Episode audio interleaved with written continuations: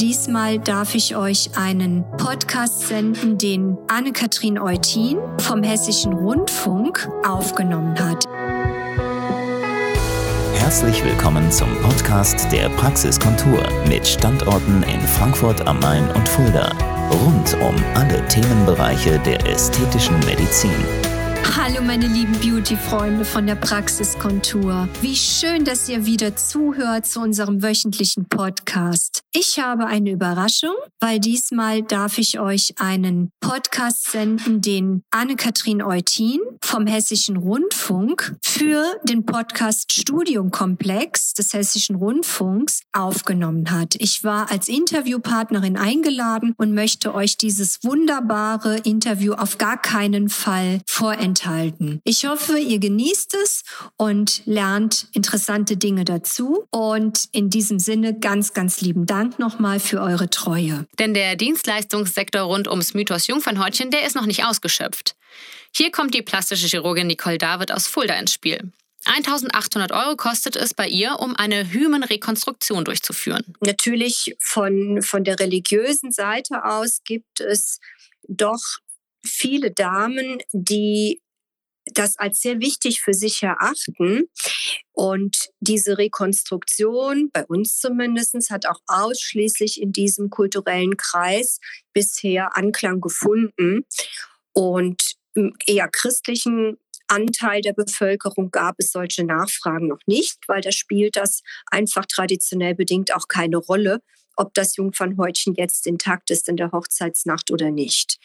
Wir gehen da so vor, dass wir Gespräche führen mit den Damen, ausführliche Gespräche, ihre Beweggründe hinterfragen, eine Untersuchung natürlich durchführen auch vom Gynäkologen. Und die eigentliche Operation dauert maximal vielleicht 30 Minuten in einer leichten Dämmerschlafnarkose.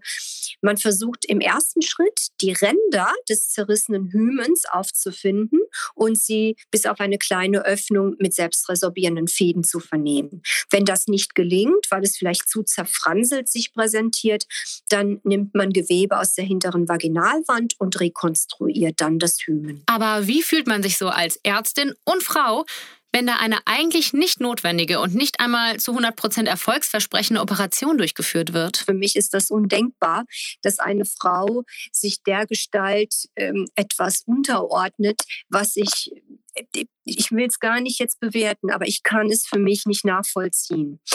Das ist das eine. Und das zweite ist ja, dass das überhaupt noch weit gar keine Garantie ist, dass in der Hochzeitsnacht nicht geblutet wird.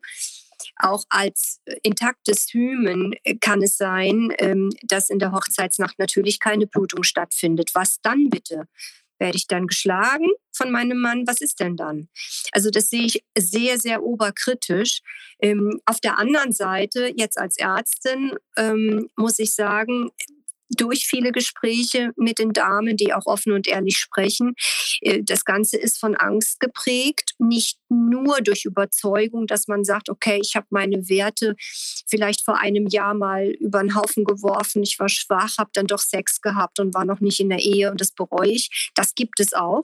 Auf der anderen Seite die Angst, dass man wirklich dann von der Familie geächtet wird, dass der Mann äh, Gewalt ausübt und das scheint nicht so selten zu sein. Also sich dem so unterzuordnen, ist wohl auch häufig eine Möglichkeit, aus der die Dame nicht entrinnen kann.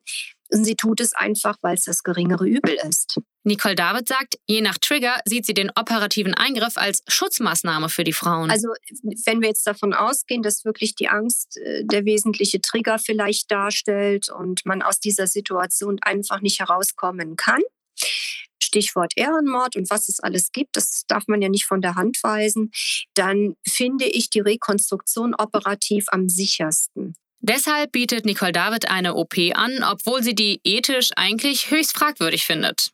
Eine OP, die in ihrer Praxis für Schönheitschirurgie aber nicht die Regel, sondern die Ausnahme ist. Das muss man dazu sagen. Lassen Sie es vielleicht eine im Monat sein. Aber es hat zugenommen. Es hat zugenommen.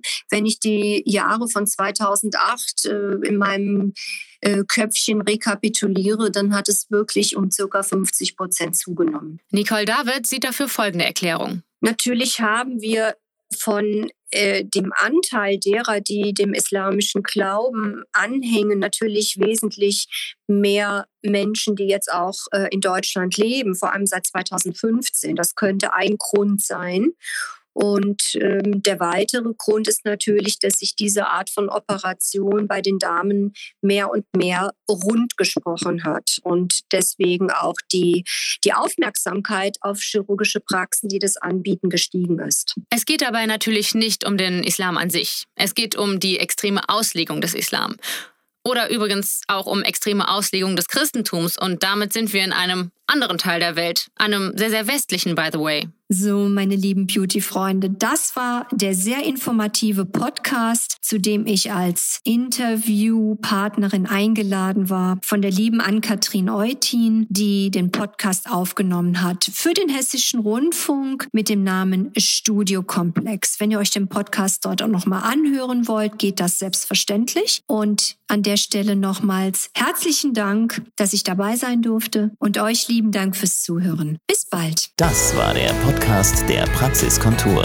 Sie finden uns im Steinweg 10 in Frankfurt am Main, in der Friedrichstraße 13 in Fulda, online unter praxis-kontur.de sowie auf Facebook, Instagram und YouTube. Vielen Dank fürs Zuhören und bis zum nächsten Mal.